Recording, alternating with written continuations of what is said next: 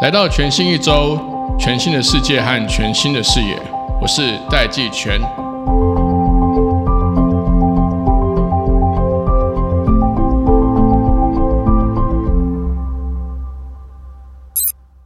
欢迎各位回到全新一周，我是戴季全。我们今天又很高兴邀请到大家非常期待的简立峰立峰老师。那来到现场，那当然我们请立峰来啊。我们发现那个 AI 的领域发展速度非常非常快，现在开始好像有两个不同的动能在推动。一个当然是各种企业了，各种企业都正在竞相的把 AI 的应用导到他们的决策啦，还有他们的这个商品、商业服务上面、网络服务上面。那另外一个当然是比较先进 AI 的这个进展。那我今天特别请这个立峰来，我想要先先从大家最近很关心很。很好奇的，就是网络上面一直盛传 AI 已经进化到开始会有感知能力。就是说，今天这个主题啊，就是说，呃，一个 Google 工程师说明到 AI 已经开始有认知的能力。你知道有有认知能力这个事情啊，在我听起来，我会觉得瞳孔会放大，然后这个汗毛会竖起来。有认知能力的意思就是说，因为我们以前说啊，用 AI 当这个语音客服啦，甚至回复 email 啦。我觉得基本上，就我的理解，它它都比较像是一个脚本式的，就是你问什么，它可以去找接近的答案给你。那是因为它有训练过。所以如果说你问的东西超出它的这个资料库或它可以理解的范围，它可以分析的范围啦，要么给你标准答案，要么告诉你说它不知道。哦，不管是 Siri 也好啦，还是这个 OK Google 啊，还是 Amazon 的这个 Echo 等等的，但他们现在这个 Google 功能是说，这个 AI 开始可以有 reference 的。的作用，意思就是说，它可以去预测性的知道说，我们现在这个资料 input 要 input 成什么，所以它可以，它甚至可以去理解使用者的情绪，或者是我们接下来要做这个动作。老师知不知道这个事情啊？老师认为这个 AI 的进化是不是开始往有认知的方向在变化？啊，谢谢季前啊。我刚刚跟季前事先先聊一下，我直接讲说想太多了啊。哈，想太多是。那我我们先这样子说，人类过度于不了解自己啊，那对 AI 又有过度期望跟害怕。对，所以二三十年前，如果你说今天电脑你用一个我我这样讲话可以辨识成文字，初期你会说不可能。哎，你用语音输入都很方便的时候，你就觉得它没什么，你就不觉得它 AI 了哈。对，那那现在我们会觉得说这个呃这个机器要聪明到让我怕，那就它像一个人的行为、人的感。那我特别查了一下 Google 这件事情啊，它用的是那个叫 sensible 的意思，就是说它有感觉。所以我没有啊，这字再精准一点啊，认知哈，能够做语音辨识也是一种认知了哈。对，那能够做机器翻译也是一种认知，所以认知的。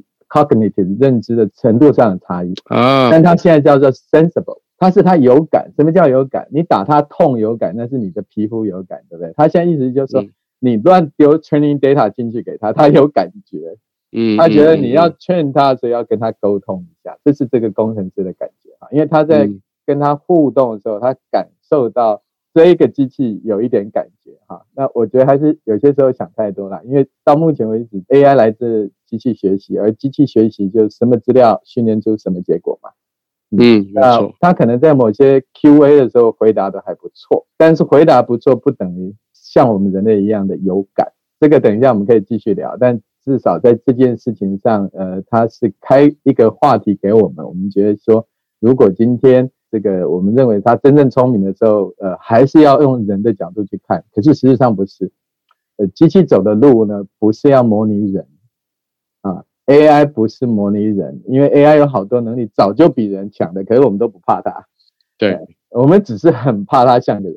立峰，你的意思是说，他这个所谓的认知，应该是指认知的理解里面最低阶的那个感知的部分，就是 sensor 的那个 sense 吧？但是那个 sense 是有一点说他有情绪的意思，所以他他的确是有有没有？那有情绪是这样，就是说，如果你今天打一个字问他说你生气吗？他说他生气。好，那你真的相信他生气吗？如果你再打一个句子叫你不生气吗？他说他不生气。你真的觉得他不生气吗？他只是一个问跟答而已。哦。那如果他训练的 data 里头给我这个 question，我就是从生气跟不生气选一个，给我说，呃，你今天心情好不好？你就从这里头去回答的话，那因为你问他都是很有感觉的问题，所以你就觉得他有感。我我懂，这好像 echo 有没有回声啊？就是说，他其实只是他只是在反射你那个提问者的一些，因为你训练给他就是在这些，这个有点像呃，我们以前在说什么叫做聪明啊，叫电脑有认知能力，像 AI 的 intelligence，那时候叫 Turing test 啊，test 对图灵测试，图图灵测试是什么意思？就是说，今天你跟机器在沟通。可是你把眼睛闭上，你觉得机器的回应像个人，这叫叫图灵测试。对，哎，但是这个前提在哪里？你要跟他测很久，用很多不同方式测。否则他如果刚好有一个脚本，那你不是就是给他骗了吗？哦，我知道，我知道。所以他他应该是说他的这个他现在成熟的程度，已经可以欺骗欺骗人类，让人类觉得好像那个 AI 有感觉。这个就是对于这个测试或对于机器学习了解不够深的时候，又有很高期待的人，有些时候你就觉得他好厉害啊，因为你觉得那一个结果很厉害，就很像你现在发现你丢一大堆图片给他进去，或者你随便画一个草图，他可以帮你把图完整，你觉得他很厉害。对对对对对对，那还是人的投射的差别，因为我自己觉得。那些都是机器训练出来的结果，你训练好到一定的程度，它就有一定的效果哈。呃，但是我们往往都觉得跟人能力比较接近的事情叫比较难。对，呃，跟人比较无关的比较简单。你看现在机器它可以举起的重量比我们重太多，我们都不怕它，对不对？没错，没错。或者是说像汽车，汽车可以可以行驶，就是我们可以使用的能量跟它的这个这个。工具的复杂度，最近你你发现说，大家都已经开始期待有自动驾驶，都相信自动驾驶存在，甚至 Tesla 的这个给的感觉好像自动驾驶是存在，所以你会觉得说，哎，车子会自己开好像不是问题，所以已经不够聪明。但其实不是这样子哈，因为车子要自己开，呃，说做得到也做得到，但说没有做到也没做到，因为它最后一里路很难。它真正会不会自己开，不是它的辨识能力有问题。AI 现在有一个叫 Progress in AI，如果你去 Wikipedia 去查哈，它会告诉你说哪些能力呢接近人，哪些能力输给人，哪些能力赢过人。所以如果快速讲一下，它的讲法是这样：语音辨识能力呢，机器跟人是接近的。辨识，辨识的意思就是说，我的声音变成文字，他没有理解哦，他不知道那是什么意思，但是他字会对，这是语音输入法。嗯，这是接近人。跟人的能力是一样的，电脑视觉能力就是辨识物体的能力是超过人，超过人。哎，嗯，那赢最多的是下棋。那为什么下棋大量赢过人？因为人的记忆力实在很烂，你那个下棋三 三步之后你就记不得了，就忘了。呃，那什么能力远远呃输过人？语言的理解能力，英文叫 understanding。随便一个句子，比如说。我说，哎，这个会议是在台北举行。你说是，那我说这个会议是不是在台湾举行？你可能不知道台湾跟台北关系。那我有如果说它是不是在地球举行？它是今天举行？它是刚刚举行？它是昨天举行？这个能力今天电脑完全没有，因为它没有情境的能力。对，大概是这样，让你知道。嗯嗯嗯嗯嗯。那这个如果进到比较技术层次，就是呃所谓的自然语言的处理。对，现在 AI 在自然语言的处理是不是有很巨幅的成长？呃，如果我们讲说从 AlphaGo 到今天为止，这中间有两次的大的转折阶段。对，一个阶段就电脑视觉重大突破，在一个阶段就是叫 Natural Language Processing 的重大突破。可是因为我是这个专业，所以我用的字是叫自然语言处理的重大突破，但我不是说自然语言理解的重大突破。哦，哎。Understanding 这件事情是真的懂的意思，但是能够 processing，他知道这个句子呢，你写这个句子是开心是不开心，是赞成还反对，哎，这个他做得到。OK，啊，那他知道这篇文章呢可以归类为说，呃，是反对的意见，是赞成的意见，可以分在呃动运动的在哪里，这种比较高层次的类别，哎，他做得很好。可是光这样子哦就够了。因为这样就可以做很多行销科技了，嗯嗯，你可以去统计说，哎，这一群人的回应到底是支持你还不支持你，嗯，还是保持中立，对不对？他就可以了。可是他对一个句子的回答的能力呢，现在都是假象的，他不是真的很强的。呃，我就是他他反应回来，他回答出来的东西。对，如果你训练他这样的句子都是这样的答案，大致上的话，他就回答这样。比如说，如果你的大量文章在阅读里头问说台湾的最高峰是玉山，曾经有人讲过这个句子，或者说呃第一高的山是玉山，那你就可以问他说第一高峰是哪里，或者玉山是什么样的山，因为他有被训练的接近过。可是他对第一很可能跟最高。他有些时候慢慢不清楚了。那如果你说有一个第二高峰是什么之后，玉山比他高，他可能就不知道。啊，好，好，这样这样我我越来越懂。那意思是说，像 Google 翻译啊，就是你知道 Google 翻译一直大家一直对它有个期待，就是说 Google 翻译什么时候可以把那个巴别塔拆掉？就是说，哎，信达雅嘛，那个意思是这样，很有趣。就是 Google 已经呃，它有一个叫 Blue Score，B L U。评分标准，这个评分标准是在翻译领域的评分标准。如果你把大量的句子给它翻的测试之后呢，它现在到达专家等级。专家等级哦，对，专家等级已经意思就是跟翻译的 translator 是同等的。可是你会发现呢，打几个句子偶尔还是有很离谱的。我们的专家不会出现离谱的翻译。他可能只是有几个词汇没翻好，对对对，但是小差异。现在的机器呢，它还是会有很离谱的翻译。可是从总量来讲，百分之九十九的句子翻得很好。那有可能会在可预见的未来或短期内，对，就是变得说以后我们就不用口译员啊、翻译员。呃，我现在写英文的话，用 Google Translate 已经可以完成九成左右了啊，因为。我可以判断它翻的稍好或不好，我稍微改一下就可以了。所以我现在经验发现，大致上已经接近于我们希望达到的了。但是这个叫做 first language 跟 second language 不一样。如果你今天是说中文是你母语，之后你想要翻英文，英文你有学过，在这种情形下，今天呃你要稍微改一下，但是他已经堪用了。但是如果你连法文完全没学过，你就相信他就好了，那已经够用了哈。所以。从使用观点来讲，Google 来讲，它的机器翻译一天在地球上使用是几百亿次。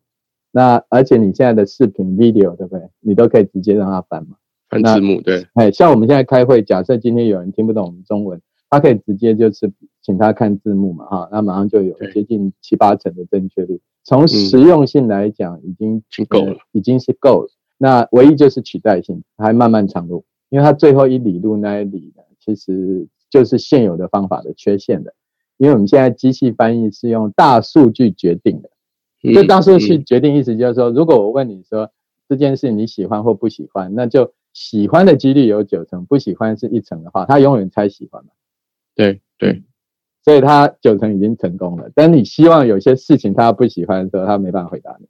一方面觉得进展速度实在非常快，一方面因为我很多朋友在做译者，对他们其实。似乎他们工作的这个角色价值应该转变一下。他的价值是这样，他可以善用翻译工具来加快他的速度。对对对，因为立峰，你知道我以前我大学的时候在做翻译啊，我那时候很偷吃不。那时候通常我们是拿到这个原文书，它是纸本的，它没有电子版，它纸本的。所以呢，我就去光华商场买扫描器，还在用 OC 啊。对，然后我再把它辨识成英文的字源。嗯，但那个时候 Google 翻译还没那么强。那个时候是用北极星，北极星的翻译软体，然后我翻出来的东西啊，品质之烂，对，完全不不是我翻的不好，但是我现在回头想，那个工作方法搞不好是对的。现在对我来讲，最实际上有用的就是你在网络上看任何直播或 video，比如说原文英文的，那呃有些国家的口音很重，我也不见得能够掌握的很好，我就直接看他的翻译的，他有大概八九成对对我就够用了，那这个实用性已经很高了。好。科技报局活动推荐：NVIDIA GTC 二零二二大会又来啦！今年不仅邀请有电脑界的诺贝尔奖之称的图灵奖得主来分享 AI 最新发展，还特别精选了九场活动，安排台湾技术专家进行中文讲解，开放台湾开发者线上直接交流。报名九月十九号到二十二号 GTC 大会，参加各种讲座 workshop。一次点满 AI 技能，还有机会获得 GeForce RTX 三零八零 Ti 显卡、机械式键盘等多项好礼。报名链接可以在节目资讯栏找到，快点手刀去报名吧！想要跟立峰聊另外一个也是很酷的话题，中文不是那么 sexy，它翻成环境运算，它的原文叫做对对 NBN 对对。对，因为你知道我是那个 Star Trek 迷，你知道那个你知道阿宅圈会有分两派，一派是比较喜欢 Star War，一派是比较喜欢 Star Trek，我是比较 Star Trek 这边的。它这个环境运算意思说，它不是整艘企业号上面的人，它就是按一下按一下之后呢，它只要可以对话就好了。它所有的指令就是它只要嘴巴下，它整个环境不管。不管你人在某个星球上，还是在太空舰上，还是在任何地方，它的整个 AI 跟运算是在环境上面去完成。这个是 Google 大概在去年提的概念哈。对，去年提的。它的硬体部门，但是这个在我们整个电脑科学里头，各个阶段都在提类似的概念哈。这个是如果我们用物联网来讲哈，这是一种物联网概念，只是是一个智慧的物联网。你周围所有的运算器都一起参与的意思，所以它环境就是你周围。比如说，你今天开一辆车，那你已经赋予这辆车自动驾驶了，对不对？那这辆车开过之后到一个十字路口呢？假设你又赋予这个十字路口的号字跟这辆车可以对话。对，那么你不小心呢，你手机又又做一个决定，就是说，哎，这个车子可以管理你的手机的行驶路，哎，不小心他就发现另外那一辆车里头坐的人呢，是你不想看到的人，可以回避，可以回避，他可以自动就把车子帮你决定一个方向开走了，哈，他就是各个 device 擅自做主。但这个是不是跟 Apple 它对于 AI 的想象是哲学上是完全不一样的？Apple 是在它的 Wall Garden 里面嘛？对，嘿嘿嘿。那现在你都 Loop 在它 Wall Garden 不要做。没错，对。那 Google 是 Android 嘛？哈，它要打破这 Wall Garden 啊。对对。它要散在所有其他的 Non Apple device。这个概念是大家要注意，它不是概念本身，而是说我们今天已经赋予很多 device 呃某种权利，但我们没有想过他们的交叉运作。我们吃药有交叉干扰。以后有一天的话，机器有交叉运作，它会比你想象还聪明，但是它不需要技术上突破，只要他们可以交互运作就可以，就是他们可以对话就好了，他们可以，他们某种程度的协定跟 protocol 可以传递资料，可以互相交流沟通传传递就好了，呃，这就不可思议，因为以现今的科技就可以做很多我们想不到的自动化的事情。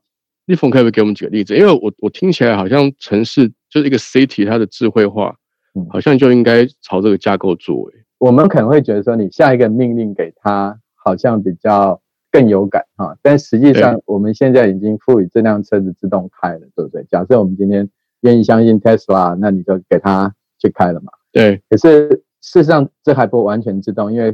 规定手要放在方向盘上，对对，但是万一这个到了说这个 Waymo Google 这个说呃最高层级的自动化的时候，基本上你是都不用管，你只要告诉他地址，他就自己开的呗，就搞定。而他的这个自己开中间牵涉到多少 decision，他要决定，比如说有需要过桥费的，有不需要过桥费的，一个是比较快，一个是比较慢。嗯，那你原先设定可能是以快为主，可是要多花十块钱，对不对？对对，那他要不要问你呢？他可能不用问你。他自己帮你擅自做主的，那这就是一个过程。你把某种权利交给他，那你说这有没有智慧？没有智慧啊，因为开比较厉害啊，啊，自己去决定这些事情呢，本来资料库都有这个能力啊，对不对？但你把这每一件事情串在一起，就完全不同了。因为你到时候他过了一个过桥费之后呢，哎，这个钱谁付？谁看谁决定谁付啊？对我问立峰，你知道，你知道这个就是 Will Smith 很生气的原因是。你知道 Will Smith 他有部电影片名叫什么？忘记。他就是说那个 AI 机器人，就那个机器人，对，就是他跟小女孩都因为一个车祸掉到河里嘛。是。就那个机器人跳下去，他就救了 Will Smith，他没有救那个小女孩。小女孩。因为那个 AI 他决定说这个 Will Smith 的存活率比较高，所以他就没有救那个小女孩。但是 Will Smith 是气翻，Will Smith 觉得说。任何一个人类都知道要救那个小女孩，对，因为她活比较久，她比较有 potential，因为她是个孩子，这样。那个时候的 AI 已经会算命了，他觉得小女孩接下来虽然看起来年纪比较长，可是可能还有其他问题。呃，可能还有其他的社会贡献度没那么高，所以他后来就救了 Will Smith。所以最后一定会有一个过程，最后就是说，你让完全自动上路之后，你要有一个几个原则，这原则变成说，法院给我一个三民主义嘛的宪法，哎，我在你的宪法上去执行。OK OK，因为这个假设落到执行层啊，这有另外另，我觉得有很多经典的电影都是这样，像那个机器战警，是不是？就是以底特律为环境的那个电影。它就是整个城市是一个 AI，你如果控制了整个城市啊，它就是可以控制整个城市的各种机器战警。那为什么只有那个只有那个它好像叫 Morphe 还叫什么？就只有那个用人改造的，它可以用它的那个大脑，人的大脑。因为那个那因为底特律当年很残破的时候，我有看过嘛啊。底特律的郊外啊，因为它是当年是汽车城嘛啊，后来汽车工业之后，整个当趟就完全失去了生机。他们就有一个叫文艺复兴的中心，那么呃，你上班的人呢都不经过周围，就直接开车进到那个当趟里头，哎，那周围其实大家都很穷很穷哈，因为你过一个天桥了哈，五万美金可以就买可以买一栋房子嘛哈，对，那那我以前英文单字不是英文不会很很会发音啊，底特律我都翻成 Detroit 哈，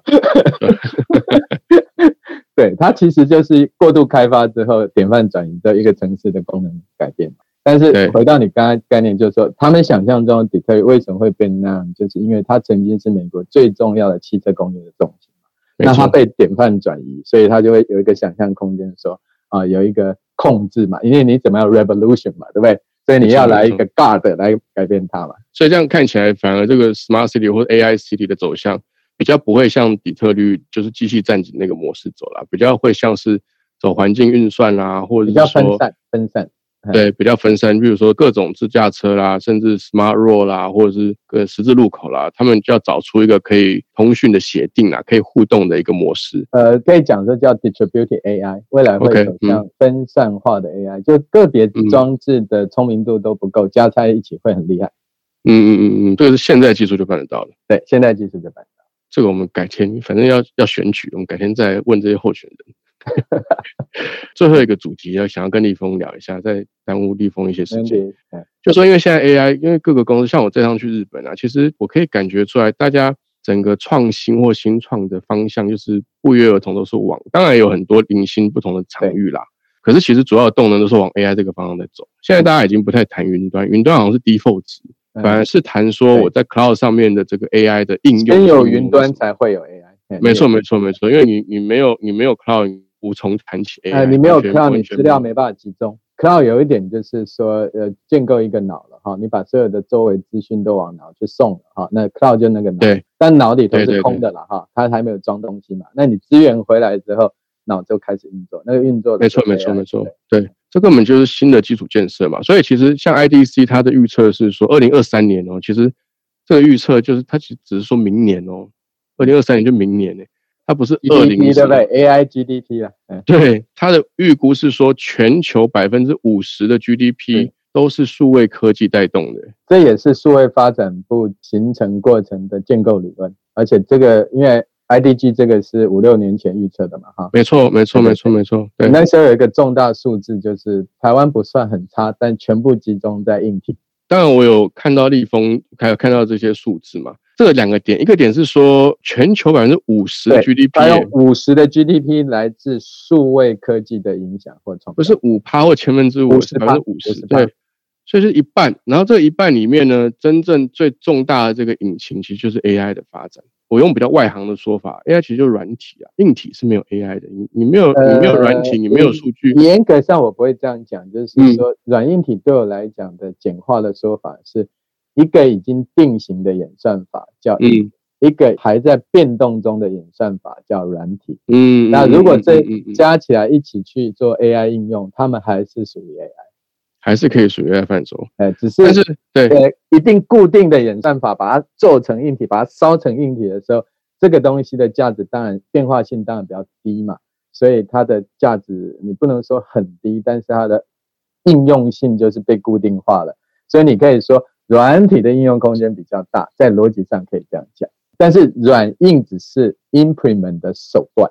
对，但我如果从数字上来看呢，台湾现在的 GDP 大概只有不到两成的 GDP 是跟十九点几 percent 嘛，哈，点二左右，对对，点二左右是来自所谓的数位科技，呃，这绝大多数我记得九成多是来自硬体贡献度。对，那台湾还有十九点二，是因为我们把半导体、资通讯算在数位科技里头。哎，那如果今天只算纯软体，我看连一趴都没有。可是美国的软体是倒过来就是几，对软体，对对对对。那这个是不是代表说，其实台湾的这个整个经济结构，是台湾整个经济结构的数位转型，其实或者是 AI 转型是非常的，可以说还有很大的空间可以成长啊。没，对对对，正面思考。因为你看啊，像我这趟去日本，我问很多日本朋友啊，他们都很强烈的感受到这两年，应该说这两年多快三年了，日本对于新创的这个尊重跟重视是非常明显的这个改善，就非常非常明显的一个态度上的转变。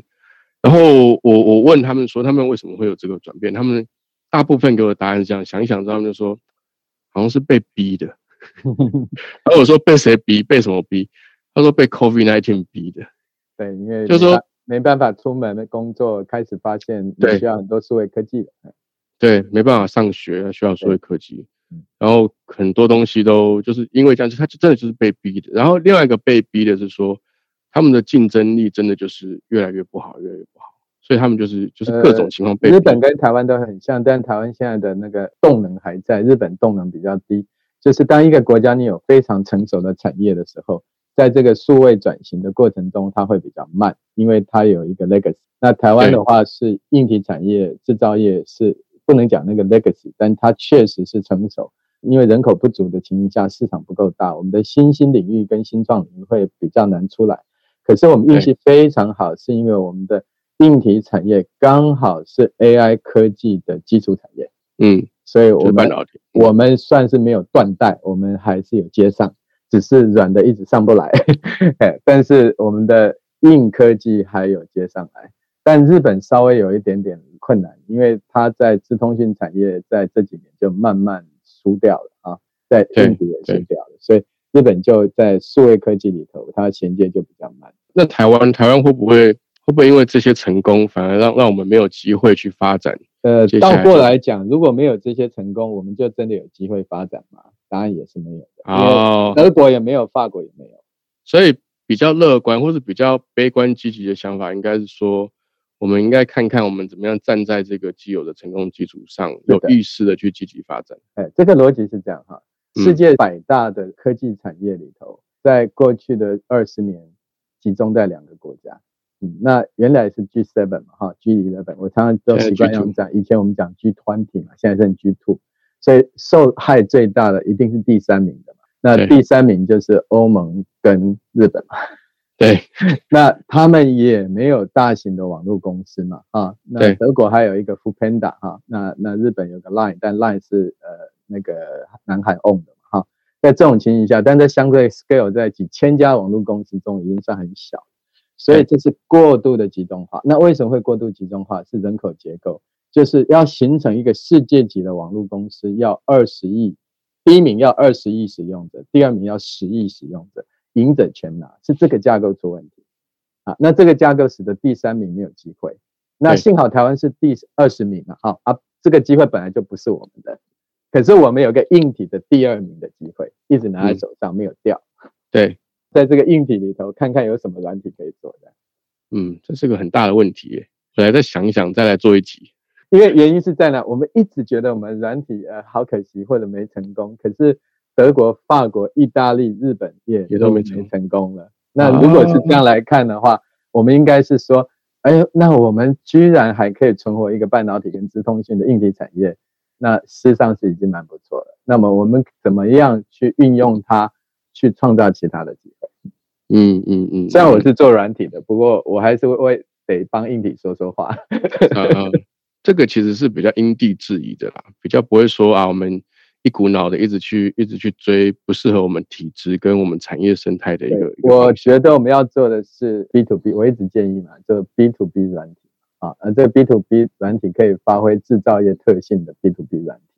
嗯，举例来讲，就别人做无人机，那他们可能设计的是无人机的控制中心，可是我们可能做它的感测器嘛。可是这个感测器，也许我们还要加上一些软体服务进去就好了，这样我们又有软体的产值。嗯嗯嗯。那这种东西，比如说台湾在电脑影像识别是世界级的强，那为什么我们不能在这上头做一些软体服服务啊？比如说做农业的辨识啊，啊，那那些就是一种应用领域。跟台湾的体制很像啊，台湾其实有很多垂直领域都很适合我们自己去发展看看对，所以我们应该找出一个推子，比如说我们的航海运很强，对，那我们要不要去发展无人驾驶商船，对不对？反正发展看看也不会怎样。是，对。那因为以前海运没钱，现在海运超级有钱，对不对？对啊。那大家又不想当船员，为什么不去发展一个无人自动驾驶的商船、货船之类的？我懂，我懂，就是不急着要去，因为我们做 B to B 嘛，所以其实在台湾有很多种垂直的这个领域、应用领域，都可以透过这个硬体加上 AI 的一些软体去长长看，这样长长看，长长看，长得不错。或者是说，在跟日本合作的过程中长得不错，我们就开始往东南亚扩散，大概可能是这个轮廓。对，那因为我们跟呃日本的互补性现在看起来越来越高了。没错，不过不过我们两者共同都是缺小孩，这一点并没有解决。哦，这很麻烦的，这个没有解，其他都高度互补。好，今天非常谢谢立峰抽空来跟我们大家再次的再聊一聊 AI 的进展。AI 的世界真的变化速度非常快，一个不注意啊，这世界就不一样了。今天非常谢谢立峰，也非常谢谢各位听众们，让我们收听全新一周来面对全新的一周，谢谢大家。